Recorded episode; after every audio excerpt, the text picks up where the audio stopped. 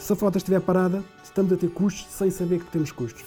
Todo o cuidado que o motorista possa ter no caminhão é fundamental para evitar gastos futuros. Através do rastreamento nós sabemos exatamente quantos quilómetros fez. Olá, eu sou Juliana Fernandes e está começando mais um podcast Quaternos Station.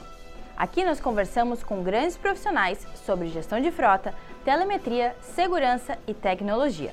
No episódio anterior, nós conversamos com José Manuel Lopes Rosa, ex-administrador da construtora Tuamutunga, em Angola. Nós falamos como ele fez para controlar a velocidade dos motoristas e a melhorar o comportamento dos mesmos na empresa. Entra lá no site Quaternos, quaternosonline.com.br para escutar esse episódio. E neste episódio 11 da temporada sobre gestão de frota, o Quaternos Station convidou um profissional que já está há mais de 30 anos trabalhando com gestão financeira, atuando na redução de custos e no aumento do lucro das empresas. Hoje nós vamos conversar com o CFO da Quaternos, José Luiz Pereira. José Luiz, seja muito bem-vindo ao Quaternos Station. Obrigado, Juliana. É um prazer estar aqui contigo. José Luiz, você lida, como eu já falei, há mais de 30 anos com a gestão financeira e já está nesse mercado há um bom tempo. Conta um pouquinho pra gente como é que você entrou nessa área? Bem, a minha formação é na área de gestão e comecei a trabalhar numa empresa de transportes eh, em 1989 e foi nessa altura que comecei a trabalhar na parte de, nos seguros e tudo que dizia respeito à parte da parte financeira do, do, dos seguros, propriamente dito. Mais tarde passei para uma empresa de transportes onde o, o foco era a gestão do, e o controle toda a produção das viaturas e como tal da gestão financeira dessas, dessas, dessas viaturas. E pronto, e passado uns, uns anos vim para, para o Grupo Sinfic, onde estou, desde 2005, uh, eh, a titular toda a parte financeira do grupo. E nesse caminho todo que você tem percorrido, quais são os principais custos que você pode contar aqui para os ouvintes do 400 Station que um gestor financeiro ele tem que prestar atenção? Por exemplo, quando estamos a falar de uma frota, bem, o principal custo financeiro é o custo com a aquisição dos equipamentos. O custo financeiro associado a isso é o mais, o mais relevante, nomeadamente quando as taxas de juros são muito elevadas, como é o caso aqui no Brasil. Esse é o principal, um dos principais custos que temos que considerar quando estamos a investir numa frota. Outro custo são os custos de exploração normais da atividade, que têm a ver com os combustíveis, têm a ver com a manutenção, têm a ver com os pedágios, têm a ver com uh, os pneus, tudo isso é, é muito importante. Há ainda um outro custo muito, muito importante. Em quase todas as geografias isso acontece, que é o custo relacionado com os motoristas e todo o custo trabalhista relacionado com o motorista. As legislações trabalhistas ao longo em diversos países são muito rigorosas e encarecem muito o custo da operação. Mas ainda é um outro custo, que é um custo escondido que existe, que é o custo da frota estar parada. Se a frota estiver parada, estamos a ter custos sem saber que temos custos. E este é talvez aquele que pesa mais nas contas das empresas que não têm uma gestão otimizada do seu processo. Mas esse custo da frota ociosa, né, é, não é aquele mesmo custo do vazio? Não. É o facto de ter um meio disponível que não está a ser utilizado. O fazer transportes em vazio significa que a viatura está a consumir ainda mais e também não está a ter o seu resultado um, associado a esse custo. E dentro desses custos tem aqueles custos que a gente chama de custos variáveis e os custos fixos também da frota, né? Sim, claro pode-se dividir-se em duas formas. Temos os custos fixos, que são os custos que se podem transformar num custo diário ou um custo mensal da viatura, que são aqueles que vão acontecer mesmo que a viatura não faça nada. O que é que se inclui? Inclui-se o custo financeiro da compra da viatura, inclui-se o custo do motorista que está associado à viatura, inclui-se o custo do seguro, inclui-se o custo do rastreamento. Esses são, digamos, aqueles são os custos financeiros associados, os custos fixos. Depois há uma outra parte, que é aquilo que se pode transformar em custos que são relacionados com a movimentação da viatura. E então aí podemos transformar todos os que são custos variáveis, que são a manutenção associada à viatura, quando pode ser acoplada à viatura em si, o custo dos pneus, dos pedágios e das deslocações do motorista quando tem ajudas de custo e quando estão associadas a viagens mais, mais longa distância. Ou seja, basicamente é aqueles custos que acontecem que sempre que a viatura esteja parada, mesmo que não, não funcione, e os outros que são aqueles que acontecem sempre que há um movimento da viatura. E quando você comentou ali sobre a manutenção da frota, né? Tem o custo da manutenção de pneu, de um, uma depreciação quando às vezes há um acidente uhum. de trânsito. Qual é o custo que as empresas têm mais se preocupado em relação à manutenção, que aparece mais nas oficinas e que é o maior gasto dessas empresas? Qual é o objetivo de ter uma, uma manutenção correta? É evitar que a viatura pare, quebre no momento do transporte e que deixe o cliente com o pé na mão, ou seja, sem o serviço cumprido. E de todo o custo associado a reparar uma viatura fora do seu habitat natural, ou seja, fora do, do espaço oficinal, não é? Ter que mudar umas peças de um caminhão no meio do mato é mais difícil do que, do que mudar quando, está, quando na estamos cidade, na cidade. Portanto, o executar a manutenção na altura correta, nos, na quilometragem correta, permite evitar que haja desgaste, um desgaste mais acentuado de peças que não ocorreriam se isso fosse feito na própria instalações. Portanto, fazer manutenção implica precaver futuras quebras. E qual é o impacto do comportamento do motorista, do modo como ele conduz o veículo para diminuir essas manutenções? Claro que tem aquelas manutenções que devem ser feitas é, de tempo em tempo, uhum. mas para que esse número de manutenções não aumente, como que o comportamento do motorista impacta nisso? O tipo de condução do motorista é fundamental. Se é um motorista que tem o cuidado nas, acelerações, nas travagens, na frenagem, se tem o cuidado de verificar os componentes da viatura antes de começar, a pressão dos pneus, se o caminhão tem óleo, se não tem óleo. Todo o cuidado que o motorista possa ter no caminhão é fundamental para evitar gastos futuros. E depois, fazer o controle disso em tempo real, em tempo útil, através de sistemas de controle de rastreamento, permite que o próprio motorista tenha uma atitude muito mais preventiva na condução, porque sabe que está a ser monitorizado e também está a receber alertas para a sua condução mais ou menos agressiva. Criar mecanismos de controle da condução permite também induzir depois em futuros comportamentos, ou seja, perceber que para determinadas horas há determinados motoristas que não podem conduzir, para determinadas zonas há determinados motoristas que não podem, que não podem ir porque têm um comportamento mais agressivo e, portanto, mais penalizador, que podem impactar muito nos custos da viatura. Isso que eu ia perguntar, qual é a importância de ter um sistema que auxilie o gestor financeiro e também o gestor de frota é, nesses dados, a ter esses dados?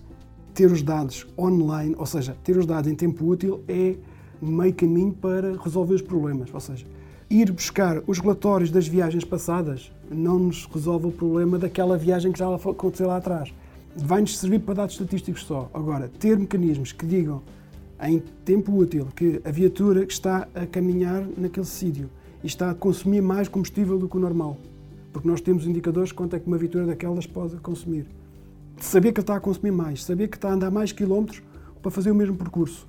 Tudo isso pode implicar e pode levar-nos a tomar atitudes mais preventivas, como ligar para o motorista, saber o que é que está a acontecer, dar-lhe indicações para não seguir por aquele caminho, eventualmente porque pode haver até problemas no tráfego.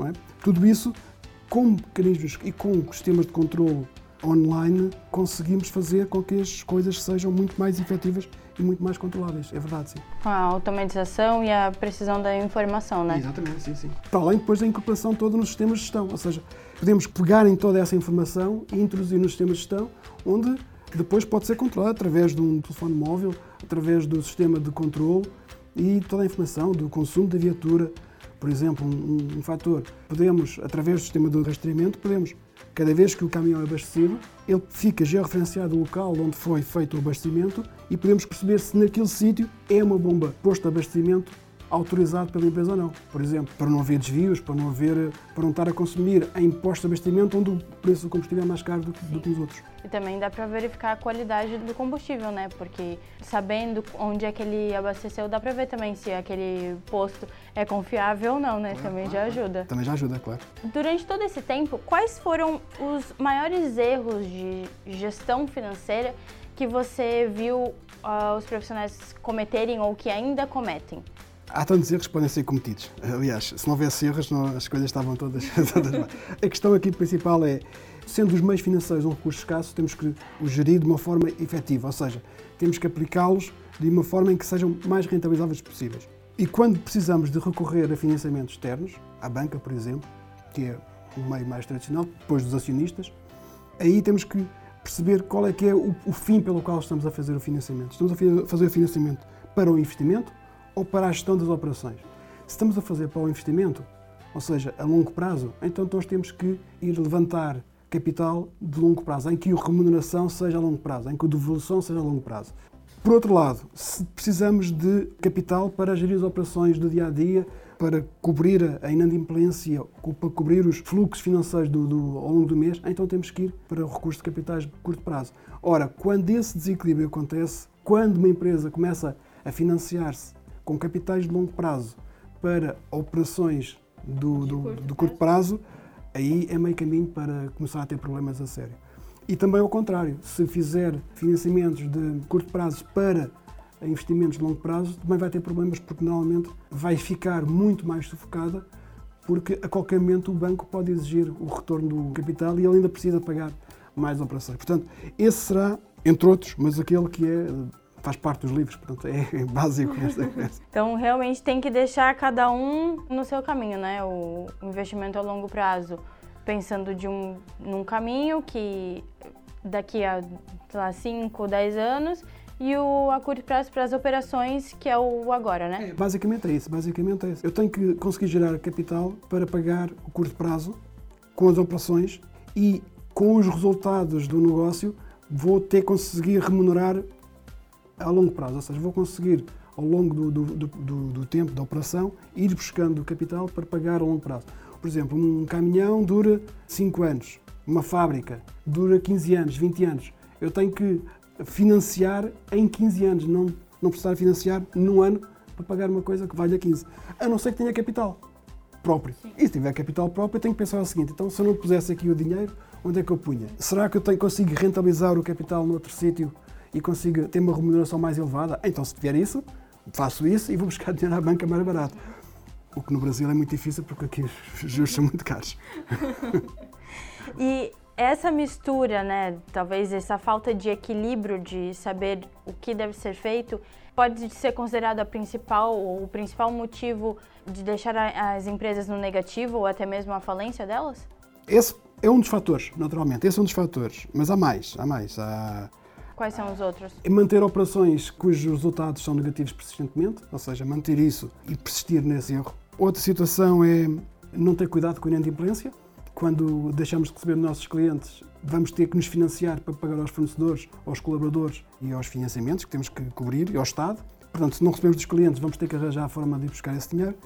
Quando deixamos de receber de todo e quando os pagamentos são superiores àquilo que temos e, nossa, e à nossa capacidade de financiamento, a empresa tem que fechar portas, não tem hipótese. Portanto, há dois componentes. Há o componente que tem a ver, primeiro aspecto, é com o resultado da operação, ou seja, se eu estou a vender mais e estou a ter mais proveitos do que, do, do que custos, tudo bem. Se tem mais custos que proveitos, tenho que perceber se isso é uma questão pontual, se faz parte do ciclo de vida da empresa, nos primeiros anos é natural que isso aconteça é natural que aconteça nos primeiros anos o resultado ser negativo, temos que financiar esse resultado ou com capital dos próprios acionistas, ou com capital eh, bancário, ou com capital de risco, o que seja. Mas isso pode fazer parte do ciclo de vida da empresa, durante algum período. Se passado esse período aquilo persistir, das duas uma, ou a empresa não é viável, ou tem que mudar de área de estratégia, ou tem que mudar de negócio, ou então fecha.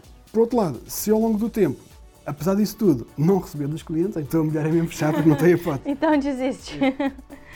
Outra coisa também importante no caso das empresas é muitas vezes não contabilizar os custos efetivos. O que é eu quero dizer com isto? Por exemplo, no caso de quem tem uma frota, quem tem uma frota, o que é que contabiliza? Contabilizar.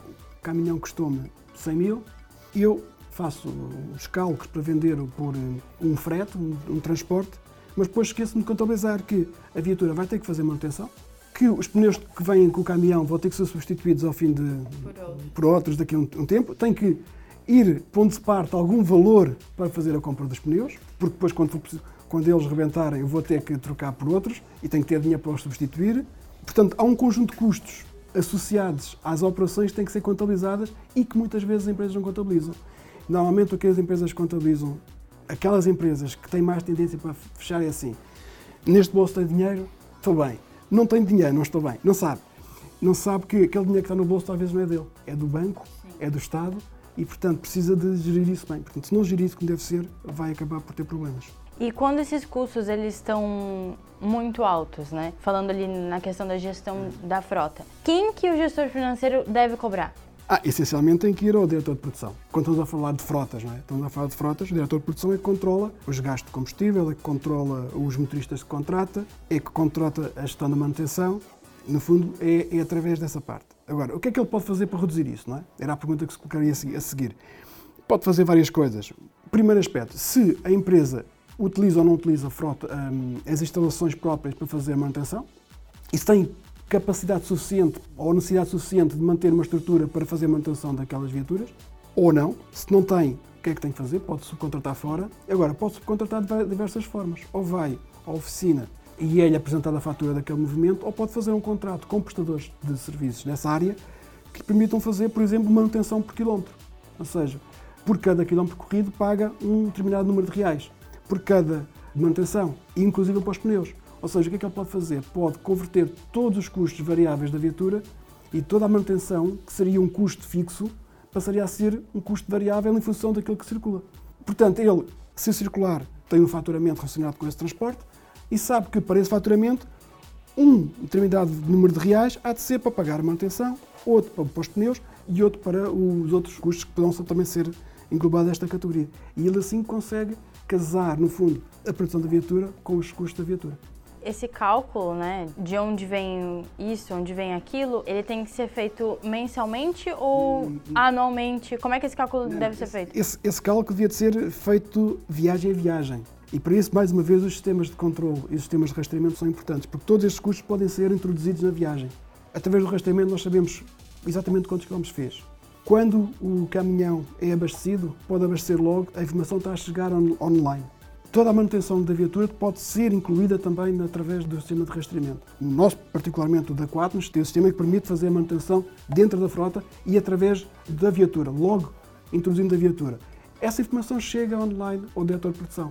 Ele sabe em cada momento qual é que é o valor que cada viatura está a ter de custos de combustível, de manutenção, de pneus, o que seja. E pode ser introduzido na base. Essa também é uma vantagem de sistemas como, como o da Quatnos, que permite que seja vindo ou do próprio motorista ou do assistente da frota ou do gestor de frota, pode incorporar logo os custos vindo de baixo para o sistema de gestão da empresa e depois o reporte que vai, vai para o diretor de produção, para o diretor financeiro para, e para a gestão da, da empresa. E quem que determina, é, não sei se eu posso chamar de, de limite de despesa, mas o quanto cada viatura ou cada viagem pode custar? O diretor de operações ele vai ter isso como base, né? Mas é o gestor financeiro que determina isso? A função do gestor financeiro é colocar os ativos, os meios na mão da produção. Ou seja, dar-lhe condições para ter a melhor viatura ao preço mais barato, ou seja, comprando e financiando de uma forma mais barata, dar-lhe condições para ter as melhores comunicações também a um preço mais barato, dar-lhe condições para poder todos os custos financeiros associados às operações de uma forma mais barata e colocar isso na mão do diretor de produção. Depois, o que é que o diretor de produção tem que fazer? O diretor de produção ou, ou o gestor de frota tem que perceber qual é a capacidade de produção que aquela viatura tem. Eu sei que a viatura vai me custar por mês um determinado número de reais. E sei que também que por cada quilómetro que a viatura faz, vai-me custar mais qualquer coisa. E também sei qual é a taxa de ocupação que a viatura pode ter. Ou pelo menos posso fazer uma estimativa, posso dizer que a viatura vai ter uma ocupação, imaginemos, de 90%. Ok? Portanto, a partir desse momento eu sei os custos que a viatura tem se estiver parada, os custos que ela tem se estiver a circular e qual é a percentagem de ocupação. Portanto, a partir desse momento, se para calcular o valor, o valor da viatura, o valor de faturamento, considerando o valor da margem de lucro que se quer obter e margem de risco do próprio negócio, conseguimos determinar qual é que é esse montante. Portanto, parte disso. Não é o diretor financeiro que diz. O diretor financeiro tem a função e a responsabilidade de colocar os meios à disposição do diretor de produção para que isso possa acontecer. E como que você apresenta esses dados para a diretoria ou para a uhum. presidência da empresa? Você pega esses dados no sistema de gestão da Quaternos, por exemplo, uhum. e como é que você apresenta esses dados a eles? Os dados são apresentados em função de cada viagem, viagem a viagem, e para essa viagem eu consigo ir a buscar os valores correspondentes àquela viagem. Eu sei que uma viagem de Joinville para São Paulo tem tantos quilómetros, faturamos um determinado montante e eu, os indicadores que eu tenho que apresentar à gestão é e para aquela viagem quais foram os custos associados para aquela viagem naquele momento, naquela altura. Não é depois no fim do mês para todas as viagens, porque depois eu não sei qual é que é a rota que me está a dar resultado. Eu tenho que saber naquela viagem quais foram os custos associados e também qual é o retorno dessa viagem. Porque eu posso estar a ganhar dinheiro numa ida e na volta perder. Mas pode ser também estratégico. Eu para ir tenho que trazer o caminhão de volta. Para trazer o caminhão de volta estou disponível para fazer um preço mais barato. É? Portanto, também não posso analisar só um trajeto, tenho que analisar fechando o circuito, a ida e volta. Exatamente. E muitas vezes em triangulação, fazendo três pontos ou mais. Essa informação tem que ser apresentada. E, portanto, quando é apresentada, vai ser apresentada em função das viagens que foram percorridas naquele período e os custos associados a cada uma das viagens, entre custos fixos e custos variáveis, naturalmente. E quando nós falamos né, na gestão de frota, a gente sabe aqui no, no Quase a gente já falou isso em, em vários episódios, que não importa se a empresa ela tem um veículo na frota, se ela tem 50, se ela tem 100, sempre tem que ter essa gestão justamente para saber quais são os custos que a empresa está tendo com esse veículo ou não. Mas quando a gente vai fazer essa análise dos custos, entre uma, uma, uma, empresa com uma frota pequena e uma frota grande, tem algum custo que o gestor ele tem que ter um, uma preocupação a mais na gestão de frota com mais veículos, por exemplo? Ou os custos e o olhar tem que ser sempre o mesmo? Acaba por ser sempre o mesmo, só que a dimensão é superior. Por exemplo, quando nós temos uma frota de 500 caminhões, eu se calhar consigo ter uma estrutura de apoio que possa internalizar algumas das operações de manutenção, por exemplo. Quando tenho um caminhão, não, não, tenho, não tenho essa necessidade, faço fora. Por outro lado, eu quando tenho 500 caminhões, posso criar perante os meus clientes, montar uma operação que eu com um caminhão não consigo complementar, não consigo fazer, dar resposta a um, um operador logístico que precise de, uma, um conjunto de viagens se tiver só um caminhão, preciso de ter. Portanto, as preocupações são distintas. Agora, claro, mesmo na empresa grande, naquela empresa que tem 500 caminhões, a análise tem que ir ao caminhão é a mesma que faria para aquele. Agora, tem é mais caminhões para, Sim, para controlar, mais para analisar. tem que ter mais tempo, tem que ter um sistema que ajude, né? Porque com o caminhão consegue fazer assim uh, mais próximo, né? Claro. Mas quando tem mais de mais de um 10 aí fica um pouquinho complicado. Até porque o gestor não consegue estar o tempo todo ali com o motorista, com o veículo, tem outras coisas para fazer também, né? Claro, e além disso, um motorista é uma pessoa e como tal tem um conjunto de particularidades, não é? E conseguimos lidar com essa pessoa. Agora, se tivermos que lidar com 500 ou 600, são 500 ou 600. Já muda completamente o cenário, né? Depois a informação também que chega. Quer dizer, uma, uma coisa é nós estamos a, a, carregar no sistema uma viatura que podemos agarrar num papel e no relatório de viagem fazer. Agora, fazer isso para 500 viagens, que num dia podem ser, há muitos caminhões que fazem mais do que uma por dia, portanto vamos levar mil, duas mil viagens por dia, incorporar toda essa informação, todos esses dados no sistema de gestão é muito complicado. Então, é preciso sistemas de controle, é preciso sistemas de rastreamento que permitam incorporar automaticamente, sem que haja intervenção humana a fazer o carregamento dos dados. Por exemplo, faturar um cliente. Também, muitas vezes, muitos clientes compram ao quilómetro percorrido. O frete é ao quilómetro. Ora, eu com um sistema como o Quatnos posso mandar a rota e os quilómetros foram percorridos sem problema nenhum e sem constrangimento nenhum. Está aqui, foram os quilómetros, o percurso foi este, e calcular o custo aqui. Não, não precisa, exatamente, não precisa estar lá uh, a fazer medições e cálculos e, e há sempre mais quilómetro, menos quilómetro. Portanto, assim, com os sistemas de rastreamento, é na hora.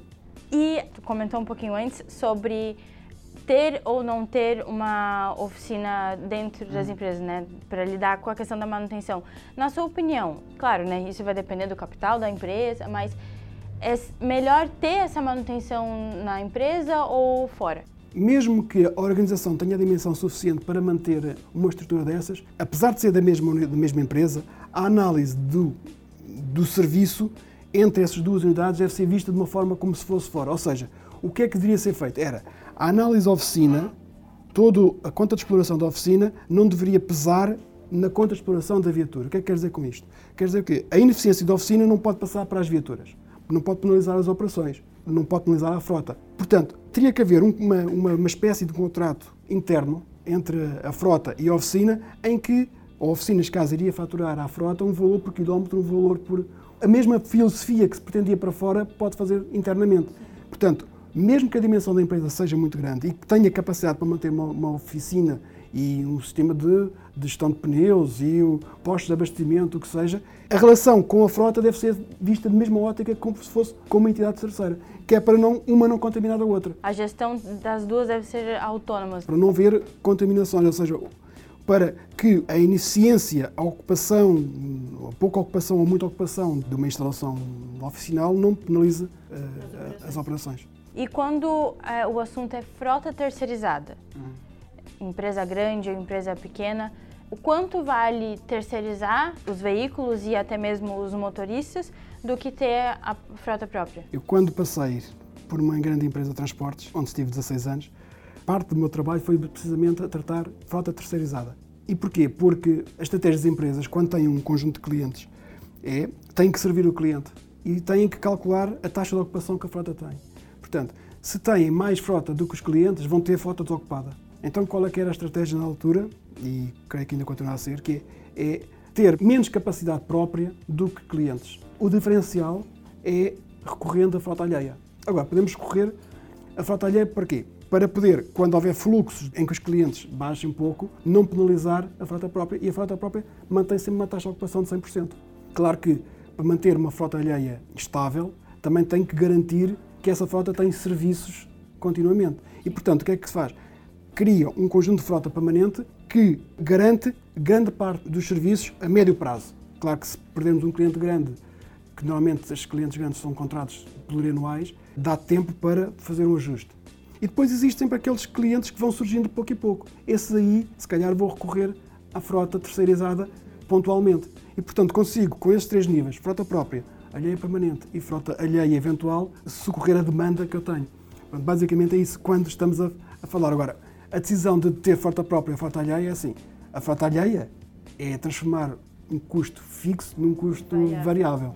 Claro que perco autonomia. Muitas vezes, até se eu não tiver controle sobre os meus clientes, posso abrir a porta para que o meu terceiro vá lá, uma terceirizada, vá ao meu cliente. Portanto, é preciso também ter alguma atenção a quem é que está a contratar e quais são os clientes a quem damos esse transporte.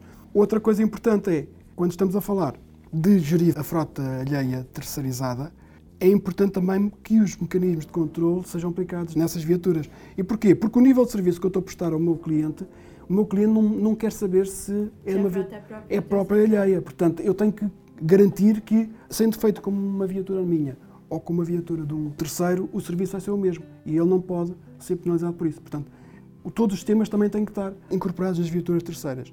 E também, neste caso, com esses sistemas, dá para evitar muitas discrepâncias que existem entre a localização do cliente, onde é o percurso que ele teve que percorrer, os quilómetros que percorreu. No fundo, é aquilo que nós também sentimos com a frota própria e com a frota alheia, é necessário ter essa informação, sim. O Silvestre da Reta Transportes até comentou aqui num dos podcasts que ele participou que esse cálculo para eles lá é, 80-20, né? 80 a frota própria e 20 a frota alheia. Você concorda com essa porcentagem? É, concordo. Trabalho com o Silvestre, portanto, somos da mesma escola.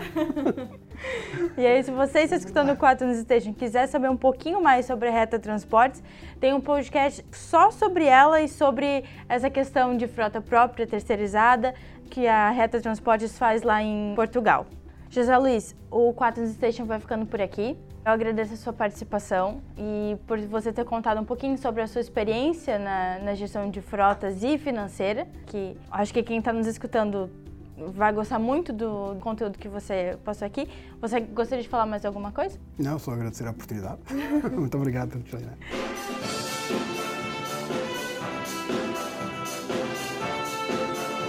O 4 News Station então vai ficando por aqui. A gente também agradece aos nossos parceiros da 4 News Internacional, a Google, Samsung, Apple, VDO Continental. O 4 News Station é o podcast criado e desenvolvido pela 4 News Rastreamento e Telemetria. É o primeiro podcast sobre telemetria e gestão de frota do Brasil. A Quaternos é uma empresa referência em tecnologia de informação e que atende mais de 30 mil clientes e 300 mil usuários em quatro continentes. Obrigada pela sua companhia até o fim deste episódio 11 da temporada 5. Continue nos acompanhando através do nosso Instagram, arroba Oficial, na nossa página do Facebook, Quaternos Rastreamento e Telemetria, nosso canal do YouTube e, é claro, no blog Quaternos, quaternosonline.com.br, onde você encontra diversos conteúdos sobre gestão de frota, telemetria, tecnologia e, é claro, os mais de 40 podcasts do Quaternos Station. Fique agora com a nossa vinheta final, a versão da música tema do filme Rock Balboa, gravada pela Prague Film Orchestra da República Tcheca, que nos autorizou a usar essa versão aqui no 4 News Station. Até o próximo episódio. Tchau!